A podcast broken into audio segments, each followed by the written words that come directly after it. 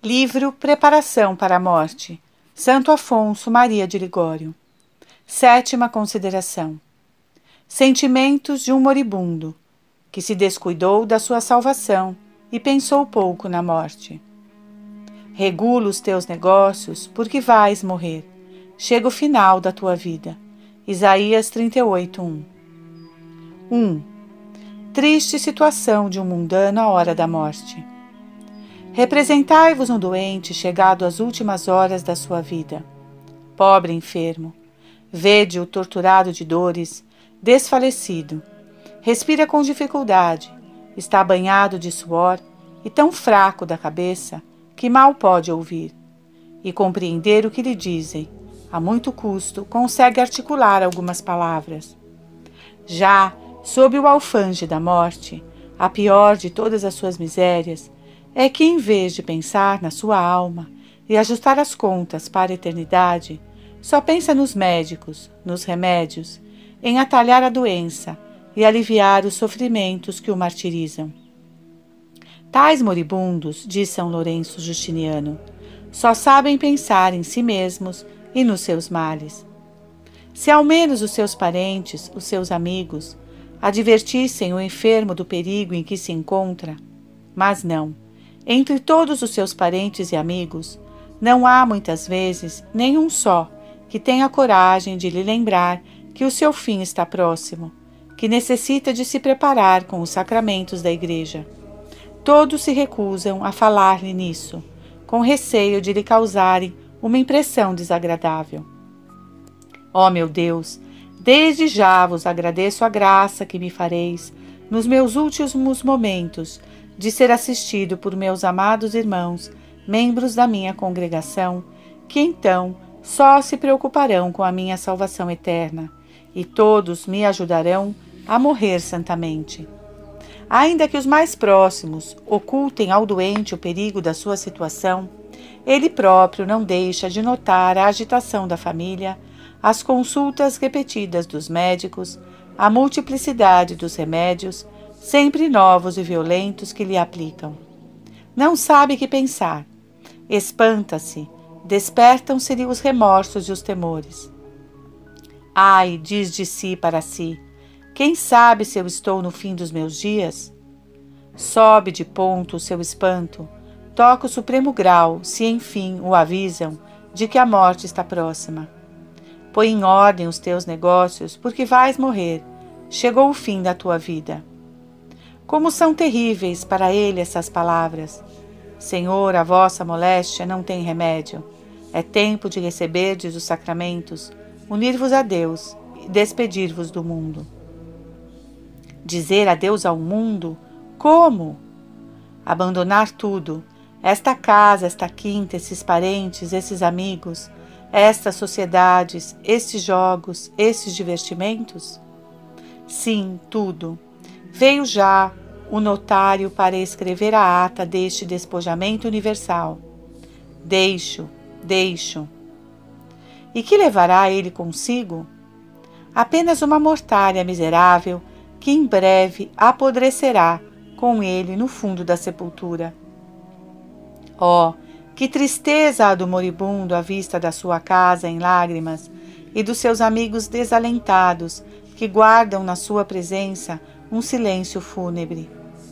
Mas para ele, as penas mais cruciantes serão os remorsos. Nesse momento crítico, a sua consciência lhe gritará mais alto que nunca e lhe lançará em rosto a sua vida passada no pecado, apesar de tantas luzes e santas inspirações da parte de Deus, apesar de tantas advertências da parte dos confessores, apesar de tantas resoluções tomadas mas nunca levadas a efeito e em breve abandonadas. Como sou desgraçado! exclamará então. Não me faltou Deus com as graças, deu-me longos dias para pôr em ordem a minha consciência e não o fiz. Agora, eis-me no momento da morte. Que me custava evitar aquela ocasião, cortar aquela afeição, confessar-me com frequência? E embora me tivesse custado muito, não deveria fazer tudo pela minha alma, cuja salvação era para mim a única coisa importante? Oh, como não fui fiel a tal resolução boa que havia tomado, como não perseverei no caminho em que tinha entrado em tal época? Como seria feliz agora, mas não o fiz, e agora é demasiado tarde. De resto, os remorsos desses, que morrem depois de uma vida passada no esquecimento dos seus deveres, são como os dos condenados, que no inferno se arrependem dos seus pecados, só pelo fato de serem os pecados a causa de sua desgraça, remorsos supérfluos, remorsos estéreis. Afetos e súplicas. Se neste momento, Senhor, eu recebesse o aviso de estar próxima à minha morte, tais seriam os meus sentimentos e pesares. Sede bendito por me haverdes alumiado e esperado para eu entrar no bom caminho. Não, meu Deus, não quero fugir mais para longe de vós. De há muito já vim discorrendo após de mim. Razão tenho para temer que, se hoje mesmo me não render, se continuar a resistir-vos, termineis por me abandonar à perdição. Que mau emprego tenho feito do coração que me deste para vos amar. Tenho amado as criaturas, e não vos tenho amado a vós, meu Criador e Redentor, que destes a vida por mim. Não contente com não vos amar, quantas vezes vos tenho ofendido, desprezado e traído. Sabia quanto vos desagradava em cometer tal pecado, e todavia cometi-o. Meu Jesus, disso me arrependo. Pesa-me do íntimo do coração. Quero mudar de vida. Renuncio a todos os prazeres do mundo, ó meu Deus, para vos amar e cumprir em tudo a vossa lei. Grandes provas me tendes dado do vosso amor. Quereria eu também, antes de morrer, dar-vos alguma prova do meu. Aceito desde este momento todas as moléstias, todas as cruzes, assim como todos os desprezos e desgraças que haja de sofrer da parte dos homens. Dai-me coragem para levá-los em paz. Quero suportar todas essas penas por vosso amor. Amo-vos, bondade infinita. Amo-vos sobre todos os bens. Dai-me a santa perseverança e que vos ame cada vez mais. Maria, minha esperança, rogai a Jesus por mim. 2 a hora da morte, lamentará o pecador o tempo perdido. Oh, com que vivo esplendor brilharão aos olhos da alma as verdades da fé no momento da morte. Mas este brilho mesmo só serve para agravar os tormentos de um moribundo que viveu mal. Muito mais, se consagrado a Deus pelo seu estado, teve mais facilidades e tempo para servi-lo, e foi movido ao bem por mais exemplos, por mais inspirações. Que dor ter de pensar e de dizer: repreendi os outros e procedi pior que eles. Deixei o mundo e, contudo, passei a minha vida a buscar prazeres, vaidades, afeições mundanas. Que remorsos os seus ao pensar que, com essas luzes que recebera de Deus, até um pagão se podia ter feito santo. Com que amargura se lembrará de ter censurado, como pieguices próprias de espíritos fracos, as práticas devotas de outros, e ter seguido certas máximas do mundo, favoráveis à própria estima ou às suas complacências, como estas. É preciso que não nos deixemos atirar ao esquecimento, é necessário que nos poupemos aos sofrimentos e aproveitemos todas as ocasiões de prazer que se nos apresentarem. O desejo dos pecadores há de perecer. Salmo 111, 10. Oh, como eles desejarão no momento da morte um pouco do tempo que agora desperdiçam. Nos seus diálogos, refere São Gregório que um homem rico, mas de maus costumes, chamado Grisório, viu aparecer alguns demônios que se dispunham a levá-lo. Dai-me tempo, lhes gritava ele, Esperai-me até amanhã. Responderam-lhe os espíritos malignos: Insensato, é agora que pedes tempo? Tiveste-lo tão prolongado, perdeste-lo, empregaste-lo em pecar, e agora pedes tempo? Acabou, não há mais tempo. Continuava o desgraçado a soltar gritos e a pedir socorro. Estava junto dele o seu filho, chamado Máximo, que era monge. Meu filho, lhe dizia o moribundo, ajuda-me. Meu caro Máximo, socorre-me. Entretanto, com o rosto afogueado, revolvia-se no leito de um lado para o outro, e foi assim, pedindo socorro, como um desesperado, que o miserável expirou. Ai, esses insensatos, que amam a sua loucura durante toda a vida, abrem os olhos ao aproximar-se a morte e confessam a sua loucura. Mas esse arrependimento tardio só serve para lhes diminuir a confiança. Como reparar um passado tão triste? Morrem nessas disposições, deixando os que lhes assistem à morte numa grande incerteza a respeito de sua salvação. Ao lerdes essas linhas, meu irmão, dizeis convosco mesmo: Estou certo disto. Isto é assim. Visto, porém, que é esta a expressão da verdade, muito maiores seriam a vossa loucura e desgraça, se reconhecendo esta verdade durante a vossa vida, vos não aproveitasseis dela a tempo. A recordação desta leitura seria para vós, nos derradeiros momentos, como um punhal a atravessar-vos o coração. Coragem, pois, ainda vos é possível escapar a uma morte tão pavorosa. Apressai-vos por isso a empregar os meios, Ponde em ordem a vossa vida antes que termine o tempo favorável que ainda vos é dado. Não demoreis nem um mês, nem uma semana. Quem sabe se a luz que Deus, na sua misericórdia, vos dá neste momento, não será a última? É uma loucura não querer pensar na morte, que com certeza há de chegar e da qual está dependente a eternidade. Mas maior loucura é pensar nela e não a prevenir. Fazei agora as reflexões e tomai as resoluções, que então tomaríeis. Agora será com fruto, então seria sem fruto. Agora será com esperança de vos salvardes, então seria com grande desconfiança da vossa salvação. Um cortesão de Carlos V tomou a resolução de se consagrar todo ao serviço de Deus. Perguntou-lhe o imperador o motivo da sua retirada, e ele respondeu: quem quer salvar a sua alma deve, entre uma vida desregrada e a morte, dar algum tempo à penitência. Afetos e súplicas. Não, Deus meu, não quero abusar mais tempo da vossa misericórdia.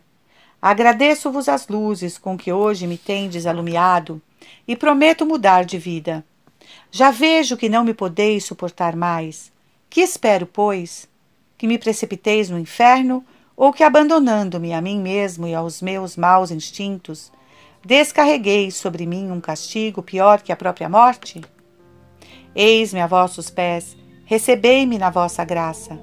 Não o mereço, é verdade, mas vós dissestes: em qualquer dia que o ímpio se converter, deixará de lhe ser nociva a sua impiedade passada. A malícia do pecador não há de fazê-lo sucumbir, se ele um dia renunciar à sua perversidade. Ezequiel 33, 12.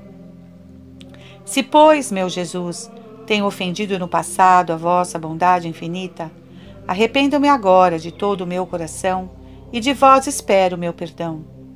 Direi com Santo Anselmo: Não permitais que se perca por seus pecados a alma que remiste com vosso sangue.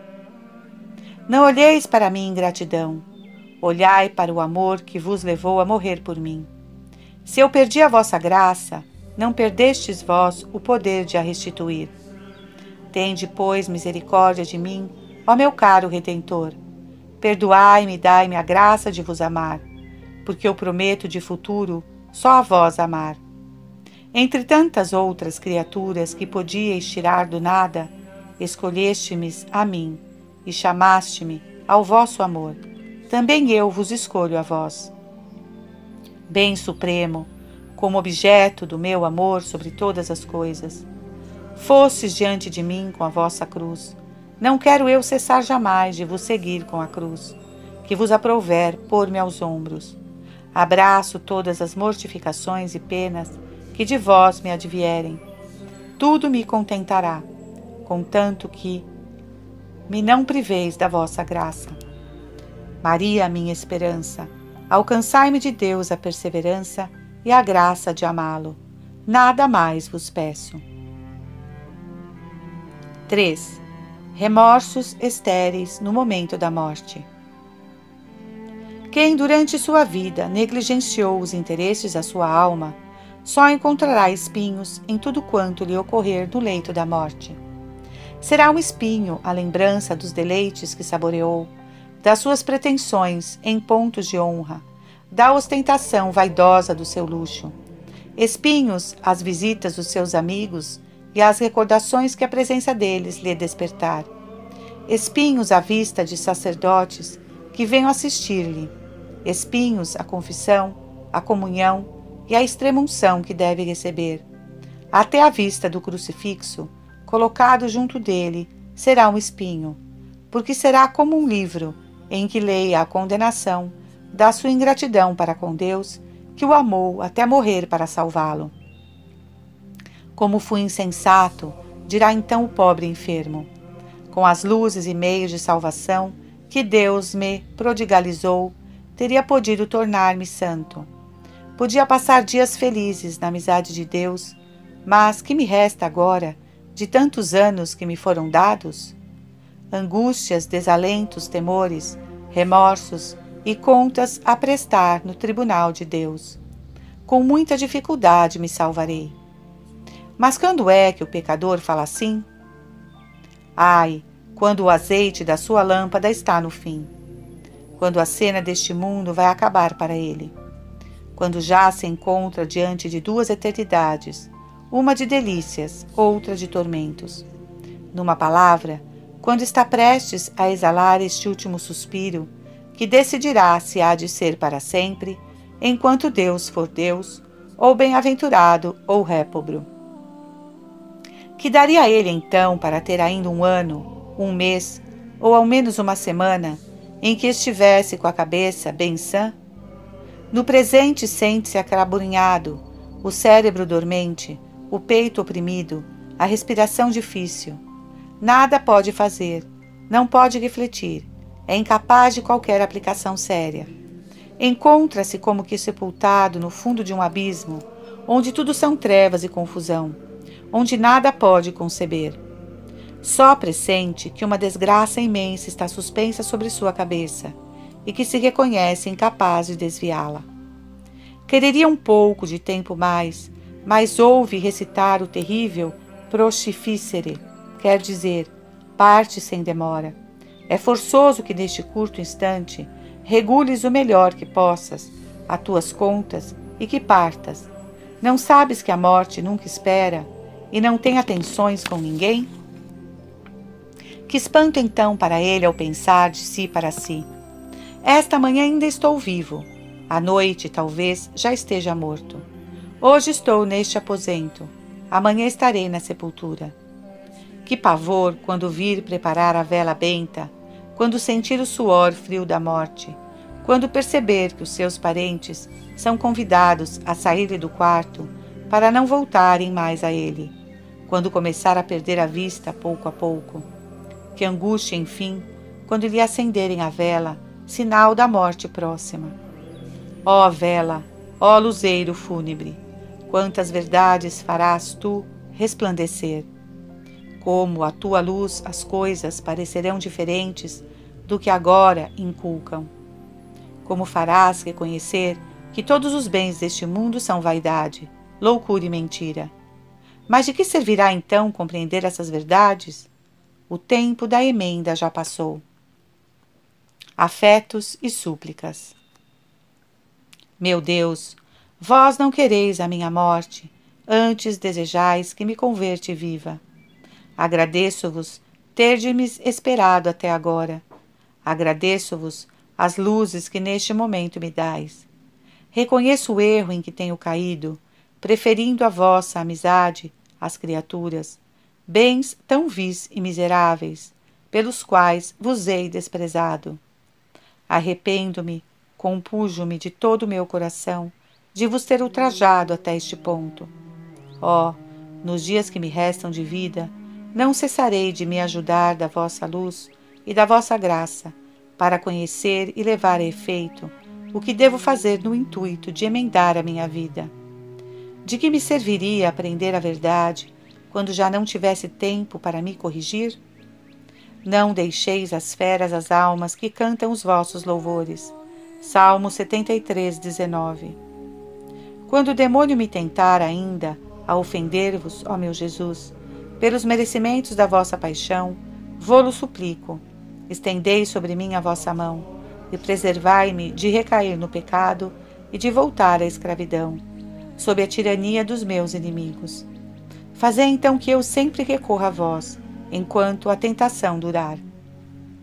Vosso sangue é a minha esperança, e a vossa bondade o meu amor.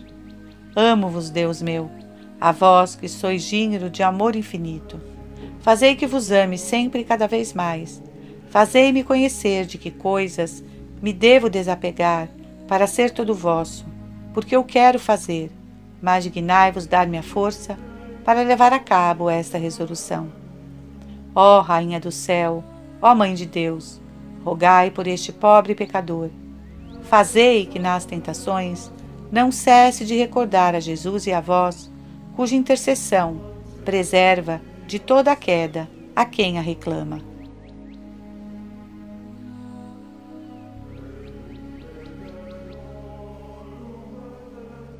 Livro Preparação para a Morte, Santo Afonso Maria de Ligório. Oitava consideração: Morte dos justos.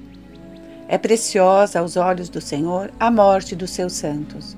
Salmo 115, 15. 1. A morte do justo é um repouso.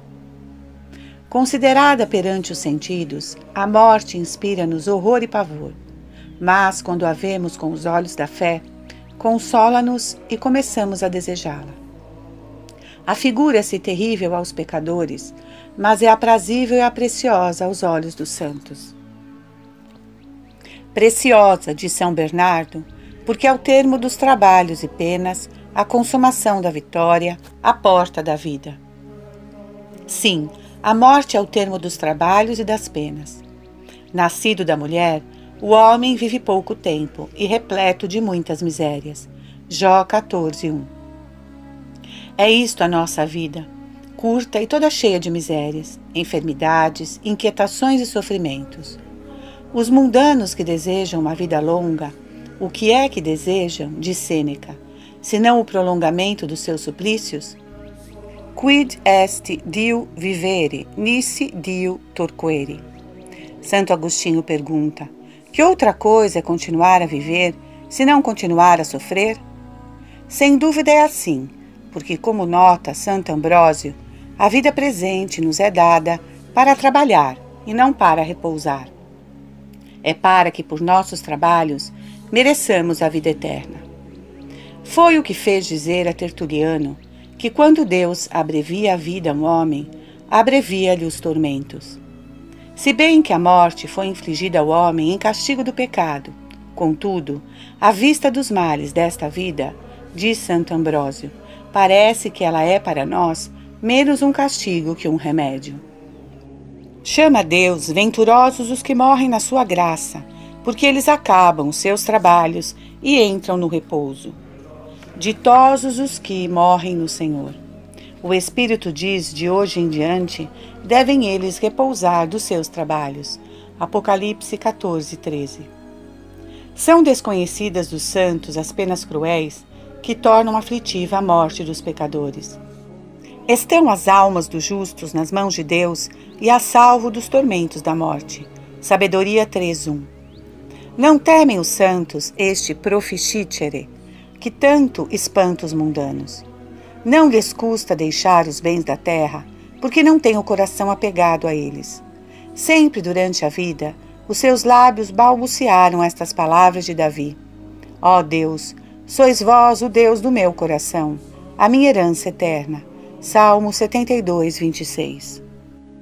O apóstolo felicitava os seus discípulos, que, pelo nome de Jesus Cristo, haviam sido despojados dos seus bens.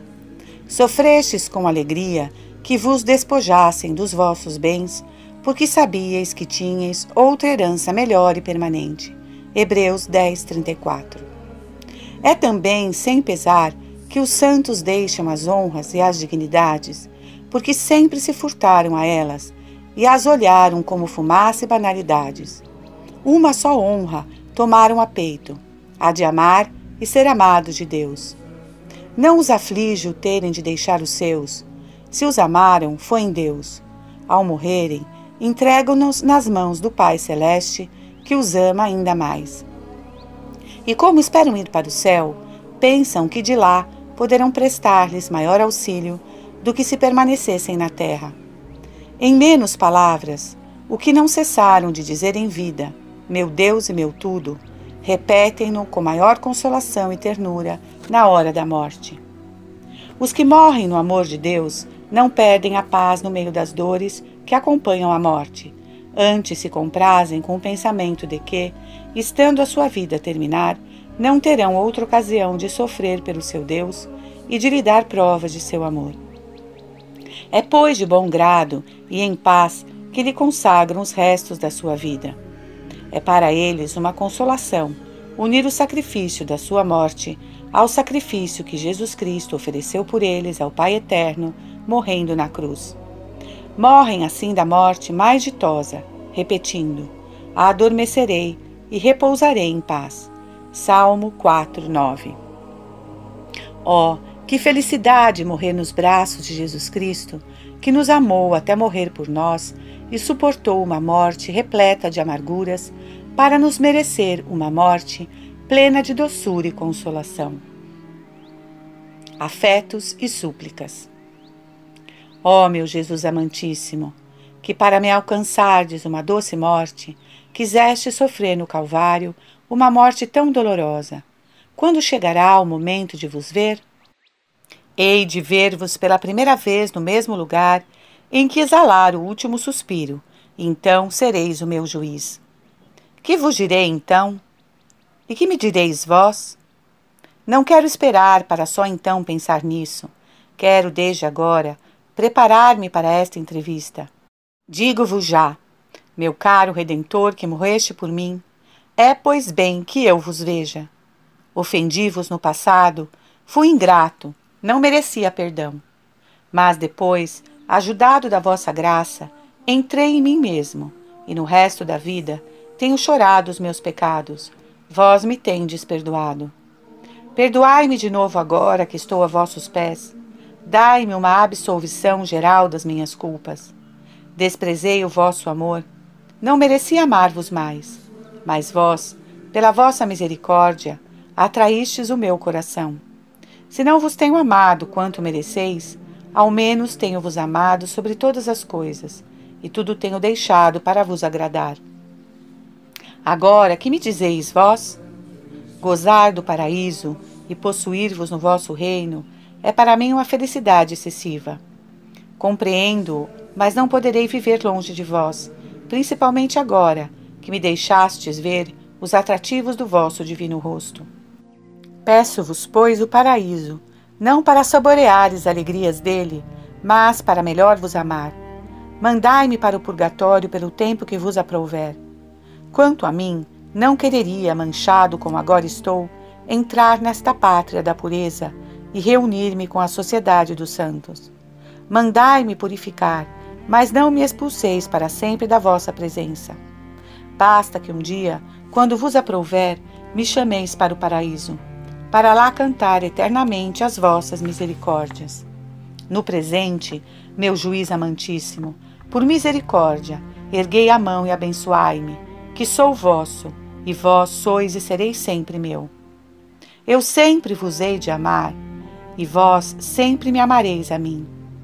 E agora vou para longe de vós, vou para o fogo, mas vou para lá contente, meu Redentor, meu Deus e meu tudo, porque vou para vos amar.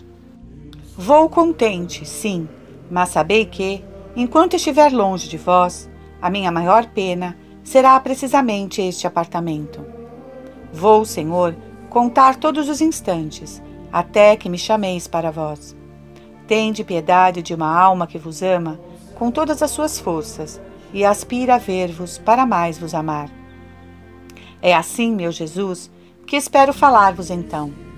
Entretanto, rogo-vos que me concedais a graça de viver de modo que possa então dizer-vos o que acabo de pensar.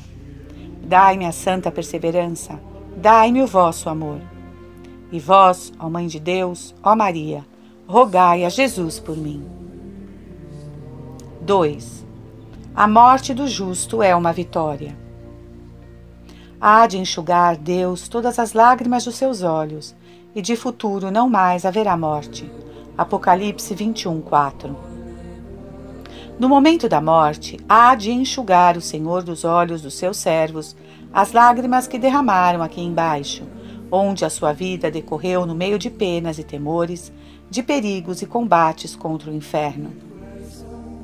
E tal é o pensamento que a notícia da morte próxima consolará mais que tudo uma alma que amou a Deus.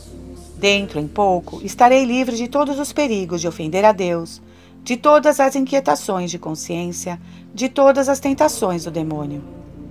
É a vida presente uma guerra sem tréguas contra o inferno, guerra que nos expõe ao perigo contínuo de perdermos a nossa alma e perdermos a Deus. Neste exílio, diz Santo Ambrósio, caminhamos sempre entre laços, entre ciladas que os nossos inimigos nos armam para nos arrebatarem a vida da graça. Era o perigo que São Pedro de Alcântara temia, quando, a ponto já de expirar, dizia um religioso que o tocava, prestando-lhe os seus serviços: Retirai-vos, irmão meu, retirai-vos, que ainda estou a caminho, e por isso em perigo de me condenar. Era sob o impulso do mesmo temor que Santa Teresa nunca ouviu soar das horas sem experimentar um sentimento de consolação e alegria por ter passado já uma hora de luta. Dizia ela: A cada instante da minha vida posso pecar e perder a Deus. Eis porque todos os santos recebem como uma novidade feliz o aviso de não estar longe a sua morte. Em breve, dizem de si para si, vão acabar os combates, os perigos, e eis que se aproxima a hora em que seremos postos em segurança, na feliz impossibilidade de perdermos a Deus. Lê-se na vida dos padres do deserto que um velho religioso, ao expirar, patenteava uma intensa alegria perante seus companheiros, que se debulhavam em lágrimas. Perguntaram-lhe a razão, e ele respondeu: Então vós chorais no momento em que eu parto para repousar? Santa Catarina de Sena também dizia ao morrer: Alegrai-vos comigo, pois abandono esta terra, repleta de tribulações, para entrar na mansão da paz. Suponhamos, diz São Cipriano, um homem alojado em uma casa cujas paredes se desmoronam e toda ela se abala desde os alicerces, que já não pode escapar a uma ruína inevitável. Quanto desejaria esse homem encontrar saída? Tudo nesta vida conspira para perder a nossa alma. O mundo, o inferno, as paixões, as rebeliões dos sentidos, tudo nos leva ao pecado e nos arrasta à morte eterna. Desgraçado de mim, exclamava o apóstolo, quem me livrará deste corpo de morte? Romanos 7, 24. Oh, que alegria experimenta uma alma ouvir dizer: Vem do Líbano, esposa minha, vem dos covis dos leões. Deixa o vale das lágrimas, foge dos animais ferozes que anseiam devorar-te.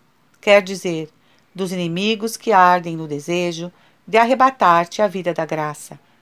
Por isso São Paulo queria morrer. Dizia que Jesus Cristo era toda a sua vida e encarava a morte como o maior benefício que ele lhe poderia fazer, porque ele outorgaria a posse de uma vida que jamais havia de ter fim. Para mim, a vida é Cristo e a morte é um lucro. Filipenses 1, 21. É um grande favor o que Deus faz a uma alma que vive na sua graça quando a toma do mundo, onde está sujeita à mudança e à perda da graça. Pode dizer-se dela com o sábio: apossou-se dele o temor de que a malícia alterasse e pervertesse a sua inteligência. É feliz neste mundo aquele que vive em união com Deus, mas, assim como um navegante não pode dizer-se livre de perigo enquanto não está no porto, abrigado da tempestades, assim também uma alma não pode dizer-se plenamente feliz antes da hora em que parte da terra na graça de Deus. Felicitai o marinheiro pela sua boa viagem, disse ao máximo, mas só depois de entrar no porto. Mas se o passageiro entra em transportes de alegria, quando prestes a abordar, depois de uma travessia cheia de perigos, quanto mais se deve alegrar aquele a quem vai ser assegurada a salvação eterna. Além disto, nesta vida, não podemos preservar-nos por completo ao menos das faltas veniais, porque o justo cairá sete vezes. Provérbios 24, 16. Quem sai da vida cessa de ofender a Deus. Por isso, Santo Ambrósio chama a morte a sepultura de todos os vícios. Isso é, para os que amam a Deus, um motivo a mais para desejarem vivamente a morte. Deixando de viver, dizia o venerável Padre Vicente Carafa, eu cesso de ofender a Deus. Neste pensamento, morreu muito consolado. Perguntava Santo Ambrósio: Como podemos nós amar tanto esta vida? Quanto mais ela se prolonga, mais aumenta a carga dos nossos pecados. Quem morre na graça de Deus coloca-se em estado de não poder nem saber mais ofender a Deus. Um morto não sabe mais pecar, dizia o mesmo santo. Eis porque o sábio louva os mortos mais que todo homem vivo, embora santo. E julguei os mortos que estão mortos, mais felizes que os vivos que ainda estão em vida. Eclesiástico 4:2. Um homem de bem tinha ordenado que quando estivesse próximo à morte, o advertissem nesses termos: Alegrai-vos, é chegado o tempo em que não ofendereis mais o bom Deus afetos e súplicas. Deponho a minha alma nas vossas mãos. Vós me resgatastes, Senhor, Deus de verdade. Que seria de mim se me tivesses tirado a vida quando estava afastado de vós? Estaria já no inferno, onde não vos poderia amar. Agradeço-vos ou não me terdes abandonado, antes me terdes prodigalizado graças, com o fim de me ganhardes o coração. Arrependo-me de vos ter ofendido. Amo-vos sobre todas as coisas. Rogo-vos que me deis um conhecimento cada vez mais perfeito, não só do mal que tenho feito em vos desprezar, mas do amor que merece a vossa bondade infinita. Amo-vos e desejo, se vos aprouver, morrer em breve, para me livrar do perigo de perder ainda a vossa santa graça e para estar seguro de vos amar eternamente. Durante os anos que passar aqui na terra, e antes que a morte chegue, fazei que vos preste algum serviço, meu Jesus amantíssimo. Tornai-me forte contra as tentações e más inclinações, sobretudo contra aquela que no passado foi a causa da maior parte das ofensas para convosco. Dai-me paciência nas enfermidades e nas injúrias que receber dos homens. Ao presente, perdoo por vosso amor a todos os que de qualquer modo me tiverem ofendido, e vos peço que lhes concedais as graças que eles desejam. Dai-me força para ser mais diligente em evitar mesmo as faltas veniais, a respeito das quais confesso ter sido descuidado. Meu Salvador, ajudai-me. Tudo espero pelos vossos merecimentos. Eu tenho toda a confiança na vossa intercessão, ó Maria, ó minha mãe e minha esperança. 3. A morte do justo é o começo da vida. A morte não é somente o fim dos sofrimentos, é também, segundo a expressão de São Bernardo, a porta da vida. Quem quer entrar para onde se veja a Deus, é necessário que passe por esta porta. É a porta do Senhor por onde entram os justos. Salmo 117, 20. Dirigindo-se à morte, dizia São Jerônimo: Minha irmã, abre-me a porta. Ó oh morte, minha irmã muito amada, se não me abres a porta, não posso ir gozar à vista do meu Senhor. No palácio de São Carlos Borromeu havia um quadro em que a morte se achava representada sob a forma de um esqueleto armado de uma foice. Um dia o santo prelado deteve-se a olhá-lo. Mandou que o retocassem e lhe substituíssem a foice por uma chave de ouro. A sua intenção era excitar-se por esta vista a um desejo da morte cada vez mais vivo, visto que ela vos deve abrir o paraíso e introduzir-nos na presença de Deus. Se um rei, diz São João Crisóstomo, tivesse preparado no seu palácio aposentos para um dos seus súditos, mas primeiro tivesse obrigado a alojar-se por algum tempo nas suas cavalarias, como estaria neste vassalo, desejoso de sair delas para estabelecer-se no palácio? Nesta vida está a alma no seu corpo, como numa prisão, ao sair da qual deve ser recebida no palácio celestial. Por isso Davi orava nesses termos: Tirai a minha alma de sua prisão, para que ela vá cantar o vosso nome. Salmo 141, 8. E o santo velho Simeão, quando teve em seus braços o menino Jesus, não soube pedir-lhe outra graça senão a de morrer, para se livrar das cadeias da vida presente. Agora, Senhor, dareis ordem de despedida ao vosso servo. Lucas 2:28. Pede que o deixe ir, como se estivesse detido violentamente, nota Santo Ambrósio. O mesmo favor era o objeto dos suspiros do apóstolo, quando escrevia: Arda no desejo de ser desatado dos laços do corpo para me unir a Jesus Cristo Filipenses 1, 23. Qual não foi a alegria do empregado do Faraó quando ouviu da boca de José que ia sair da prisão e de novo ocupar o seu antigo lugar? E uma alma que ama Deus não exultará ao saber que vai ser libertada da prisão terrestre e entrar na posse de Deus? Enquanto a alma está unida ao corpo, estamos longe da vista de Deus e andamos como que exilados da nossa pátria numa terra estrangeira.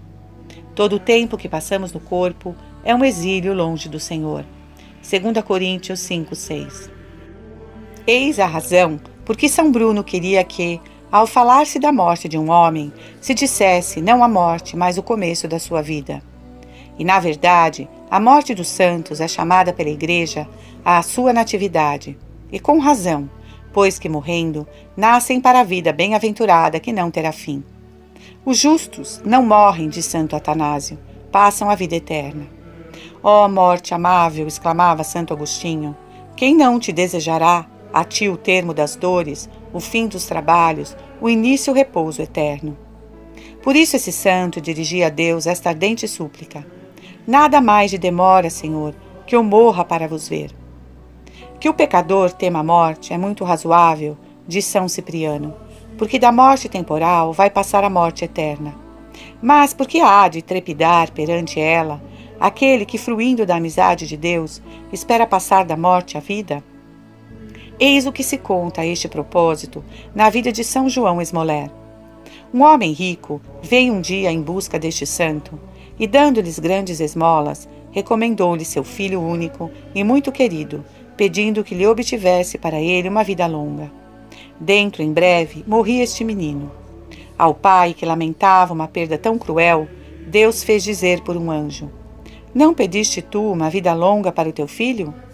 Sabe então que ele goza da vida eterna no céu. Tal é a graça que nós devemos a Jesus Cristo, em conformidade com a promessa que nos foi feita pelo profeta Oséias. Ó morte, eu serei a tua morte. Oséias 13, 14. Morrendo por nós, Jesus transformou a morte em vida. O mártir São Piônio dirigia-se ao lugar do suplício e os que o conduziam perguntavam-lhe como podia caminhar tão alegre para a morte.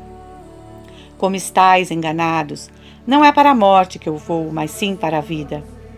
Era ainda com esta mesma consideração que a mãe do jovem São Sinforiano lhe incutia valor, enquanto lhe preparavam o martírio.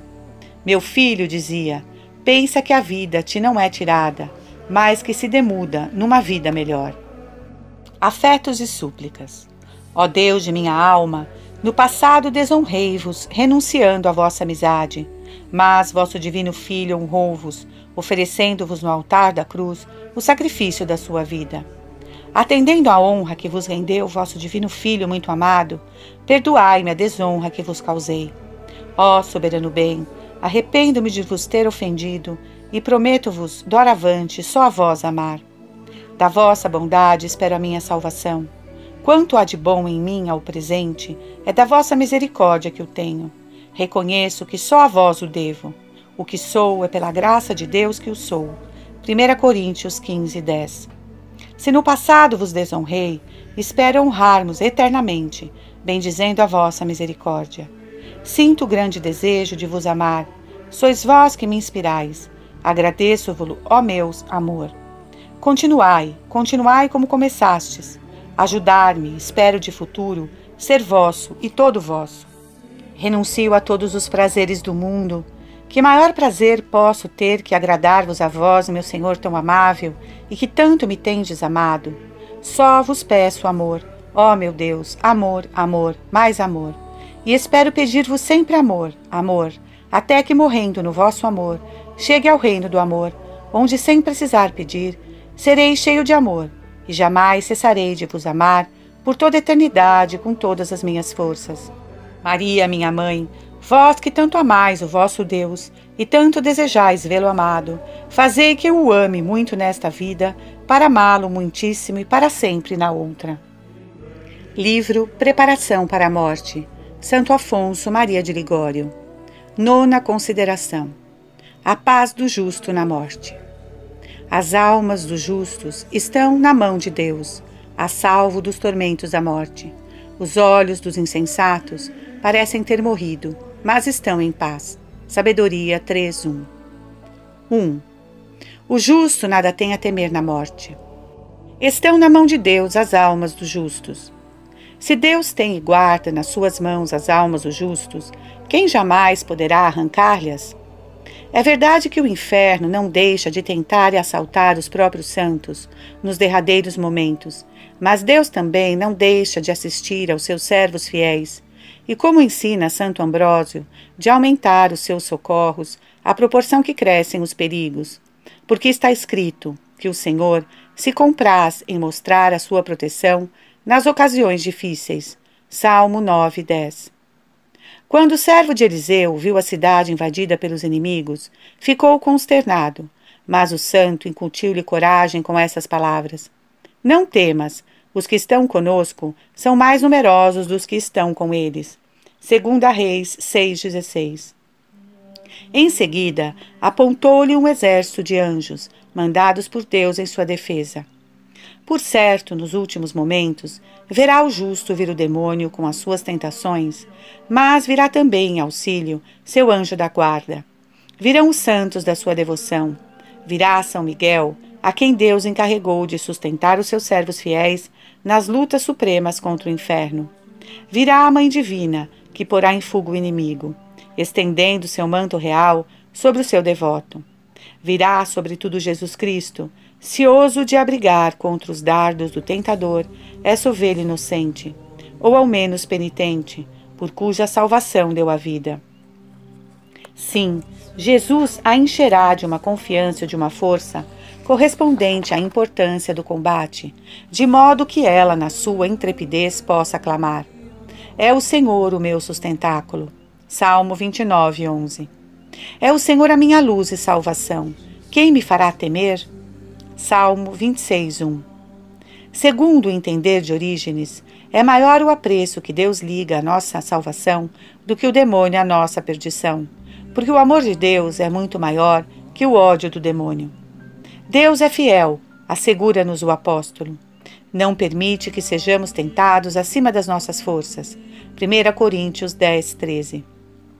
Mas direis: muitos santos foram vistos à hora da morte, assaltados de grandes pavores relativamente à sua salvação.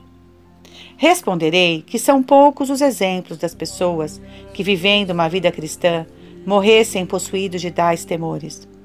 Segundo Vicente de Balvaís, o Senhor submete a essa espécie de prova algumas almas para purificá-la de qualquer mancha.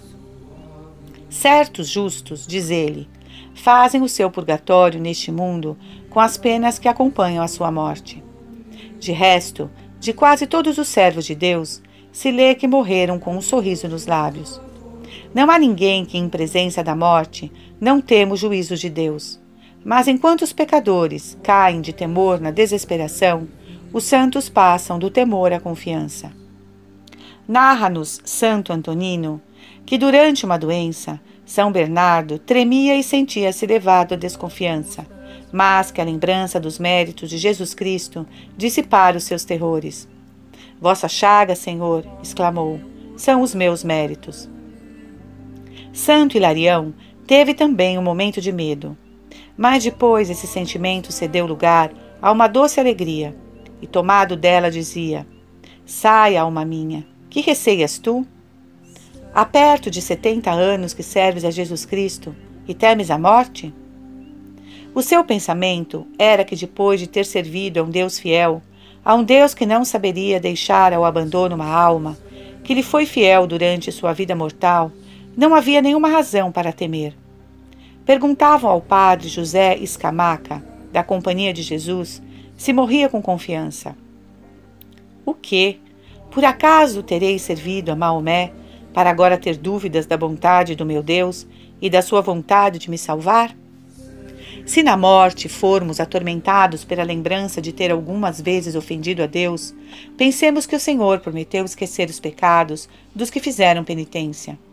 Se o ímpio se arrepender, todas as suas iniquidades se apagarão na minha memória. Ezequiel 18, 21.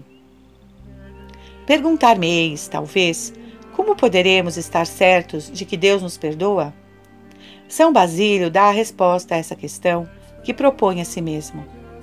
Pode tranquilizar-se aquele que diz: odeio e abomino a iniquidade. Se votamos ódio ao pecado, descansemos, pois Deus nos perdoou. O coração do homem não pode estar vazio de amor. Ou ama as criaturas, ou ama Deus. Mas se não ama as criaturas, ama por conseguinte a Deus. Mas quem é que ama a Deus? É aquele que observa os seus preceitos. O que conhece e guarda os meus mandamentos, este é que me ama. João 14, 21. Sendo assim, aquele que morre observando os mandamentos de Deus, morre amando a Deus. E o que ama a Deus não teme. A caridade afungenta um temor. 1 João 4, 18. Afetos e súplicas. Ah, meu Jesus, quando chegará o dia em que poderei dizer-vos: Meu Deus, já me é impossível perder-vos? Quando é que vos verei face a face e estarei a certo de vos amar com todas as minhas forças por toda a eternidade? Ó oh, meu bem supremo, meu único amor, por todo o tempo que viver neste mundo, corro o perigo de ofender-vos e de perder a pérola preciosa da vossa graça. Houve um tempo infeliz em que eu vos não amava, em que desprezava o vosso amor. Agora arrependo-me do fundo da minha alma e confio que já me haveis perdoado. Amo-vos de todo o meu coração e desejo fazer tudo o que está na minha mão para vos agradar e testemunhar-vos o meu amor. Entretanto, estou ainda exposto ao perigo de desviar de vós o meu amor e fugir para longe de vós. Ah, meu Jesus, minha vida, meu tesouro, não o consentais. Se essa desgraça extrema houver de me acontecer, fazei antes que morra, já neste momento, da morte mais cruel.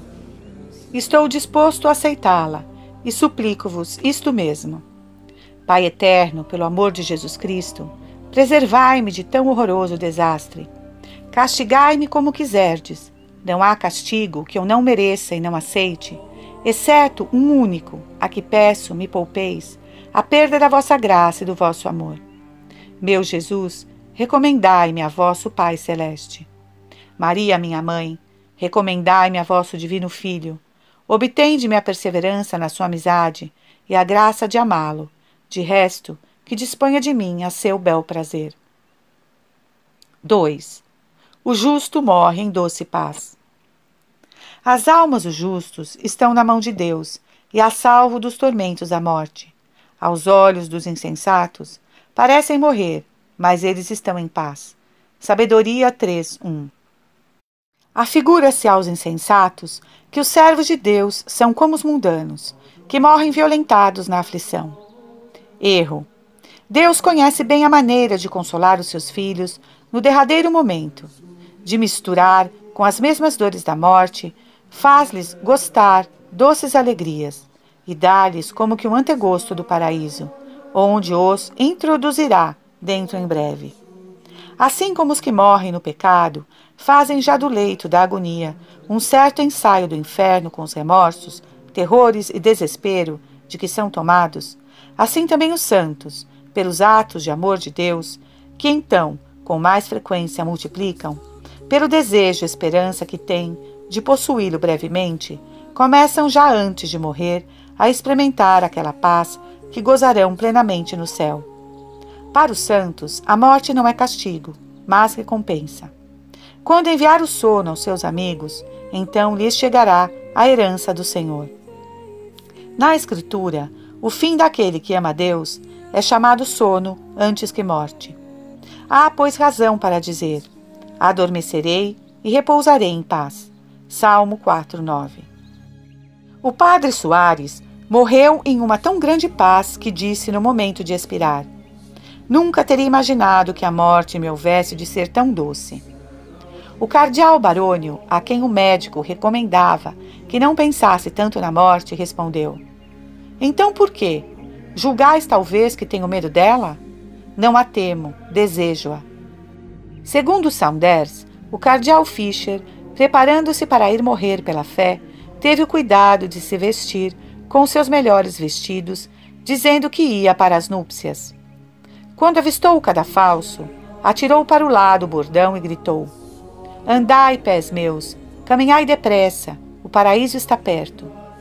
Antes de morrer, entoou o Tedeum, para agradecer a Deus a graça que lhe fazia de padecer o martírio pela fé.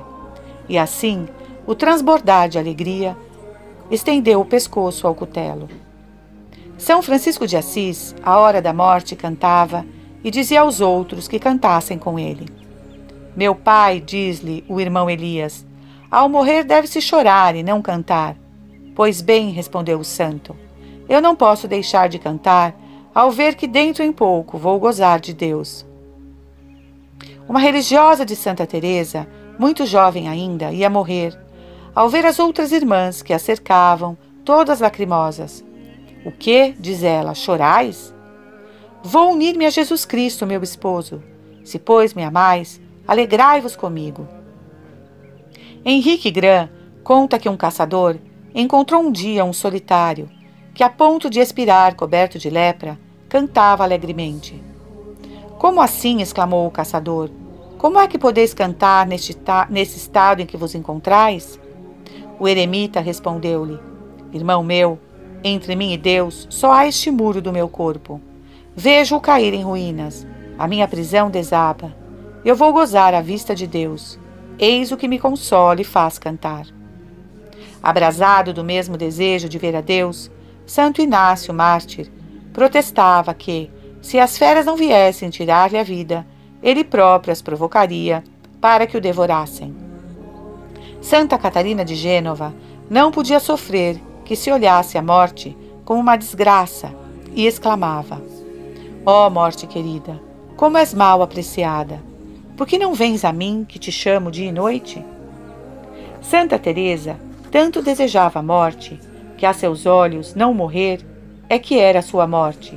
Exprime esse sentimento na célebre glossa: Morro por não morrer. Tal é a morte para os santos. Afetos e súplicas. Meu soberano bem, meu Deus, se no passado não vos tenho amado, agora me converto inteiramente a vós. Digo adeus a todas as criaturas e escolho-vos, meu Senhor amantíssimo, como único objeto do meu amor. Dizei-me o que quereis de mim. Estou decidido a fazer tudo quanto quiseres. Basta já de ofensas. Todo o tempo que me resta de vida, quero consagrá-lo ao vosso beneplácito. Dignai-vos dar-me força para reparar pelo meu amor as minhas ingratidões passadas. Merecia muitos anos estar a arder no fogo do inferno, mas tanto correstes atrás de mim que, enfim, me atraístes a vós. Fazei agora que eu me abrase no fogo do vosso santo amor. Amo-vos, bondade infinita. Quereis ser o Senhor único do meu coração. Nada mais justo, pois ninguém me tem amado como vós, e só vós mereceis ser amado. Quero amar-vos unicamente. Nada quero negligenciar, no intuito de satisfazer o vosso beneplácito. Fazei de mim o que vos aprouver. A mim basta-me amar-vos e ser amado de vós. Maria, minha mãe, rogai a Jesus por mim. 3. O justo experimenta na morte o antegosto da alegria celestial. Como pode jamais temer a morte quem espera depois da sua morte ser coroado rei no paraíso? Não temamos que nos façam morrer, dizia São Cipriano. Nós que sabemos que, tirando-nos a vida, nos dão uma coroa. E de onde adviria esse temor a quem crê que uma boa morte lhe assegura ao corpo a imortalidade gloriosa, conforme o dizer de São Paulo? O que em nós há de mortal deve revestir-se de imortalidade. 1 Coríntios 15, 55. Santo Agostinho nota que os que amam a Deus e desejam vê-lo acham a vida amarga e a morte aprazível. Sobre o mesmo assunto expôs Tomás de Villanova este pensamento. Quando a morte, a sua chegada, encontra um homem a dormir, chega-se a ele à maneira de um ladrão, despoja-o, degola-o, precipita-o no abismo do inferno. Se ao contrário encontra, a pé, faz então o ofício de mensageira de Deus e saúda-o por estas palavras. O Senhor convida-te para as núpcias. Espera-te. Vem, eu te introduzirei no ditoso reino a que aspiras. Oh, que alegria aguardar a morte quando se goza da amizade de Deus e se espera ver em breve a Jesus Cristo, que nos acolherá, dizendo-nos: Bem-vindo sejas, meu bom e fiel servo, por me ter sido fiel nas coisas pequenas. Eu te estabelecerei nas maiores. Entra na alegria do teu Senhor. Mateus 25, 21. Que consolação recordar então as orações, as penitências, o desapego em que se passou a vida terrena e tudo quanto se tiver feito pelo serviço de Deus. Daí o parabéns ao justo, porque ele há de saborear o fruto de suas obras. Isaías 3:10. Sim, então quem amou a Deus colherá o fruto de todo o bem que fez. Foi sob a influência deste pensamento que, longe de se contristar, o padre Hipólito Durazo, jesuíta, sempre se mostrou alegre ao ver os seus irmãos religiosos que morriam com sinais de predestinação. E, na verdade, não é um absurdo, diz São João Crisóstomo, crer na eterna felicidade do paraíso e lastimar os que para lá vão? Outra grande consolação neste momento supremo é especialmente a recordação das homenagens prestadas a Maria, a Mãe de Deus. A recitação do Rosário, as visitas, os jejuns ao sábado, o ser membro das congregações eretas em sua honra. Virgem fiel é um dos títulos de Maria.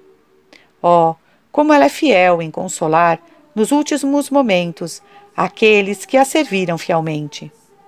Conta o padre Binet que um piedoso servo da Santíssima Virgem dissera ao morrer: Se adivinhasseis que contentamento se sente na alma, no momento da morte, por se ter trabalhado em bem servir a Santa Mãe de Deus, no decurso da vida, ficaríeis admirados e consolados. Eu não posso dizer o contentamento que me vai à alma a hora em que me vedes. Que alegria também para o que amou Jesus Cristo, a quem muitas vezes visitou no Santíssimo Sacramento e igualmente muitas vezes recebeu na Sagrada Comunhão, o ver entrar no quarto o seu Senhor, que vem a ele sob a forma de viático, para acompanhá-lo na sua viagem para outra vida.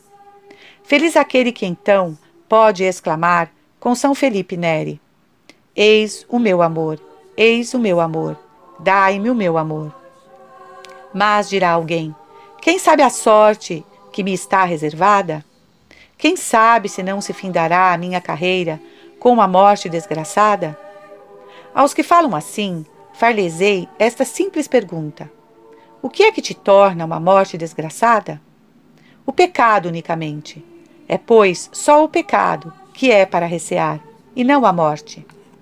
Esta reflexão é de Santo Ambrósio.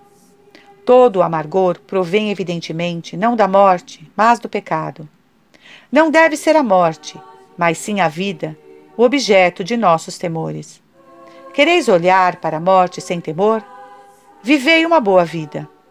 O que teme o Senhor será feliz nos seus derradeiros momentos. Eclesiástico 1,13. Segundo o padre Lacombier, é moralmente impossível que uma vida, passada na fidelidade a Deus, tenha como conclusão uma morte desgraçada. Já antes dele, Santo Agostinho havia dito: Não pode morrer mal aquele que viveu bem. De resto, venha a morte como vier, muito embora apareça de improviso, o que habitualmente anda preparado não trepida. Ainda que o justo seja surpreendido por uma morte repentina, entrará na mansão do repouso. Sabedoria 4:7. E já que não podemos gozar da vista de Deus sem passar pela morte, sigamos o conselho de São João Crisóstomo. Oferecemos a Deus, de bom grado, aquilo que nos seria impossível recusar-lhe. Entendamos bem: oferecer a morte a Deus é fazer o melhor ato de amor de Deus. Porque abraçando voluntariamente a morte, que aprouver a Deus enviar-nos, aceitando-a no tempo e da maneira que nola quiser dar, tornamo-nos semelhantes aos mártires. O que ama Deus deve suspirar pela morte, pois a morte une-o eternamente a Deus e livra-o do perigo de perdê-lo. Dá mostras de um amor débil para com Deus, o que não deseja contemplá-lo o mais cedo possível, na certeza de jamais o perder. Enquanto dura a vida e estamos na expectativa desta felicidade, amemo-la com todas as nossas forças. É para isso só, quer dizer, para crescer no amor, que devemos usar da vida. O grau de amor em que a morte nos encontrar será a medida do amor a Deus na eternidade. Afetos e súplicas. Prendei-me a vós, meu Jesus, atai-me tão bem que não possa separar-me mais de vós. Fazei que eu seja todo vosso antes de morrer, para que a vossa justiça esteja aplacada ao aparecer diante de vós. Procuráveis-me quando vos fugia. Ah, não me repilais agora que vos procuro. Perdoai-me todas as mágoas que vos causei. Doravante, não mais quero pensar, senão em vos servir e amar. Tenho um penhor vosso para vos estar. Assas obrigado. Não recusastes dar o vosso sangue e a vossa vida por amor de mim. Quereria aniquilar-me todo inteiro por vós, ó Jesus meu, que todo inteiro vos aniquilaste por mim. Ó Deus de minha alma, quero amar-vos muito nesta vida para também vos amar muito na outra. Pai eterno, atrai a vós o meu coração. Feriu, inflamai-o todo no vosso santo amor. Ouvi-me, atendendo aos méritos de Jesus Cristo. Dai-me a santa perseverança e fazei-me a graça de sempre vô-la pedir. Maria, minha mãe, assisti-me e obtende-me a graça de pedir sempre a vosso divino Filho a santa perseverança.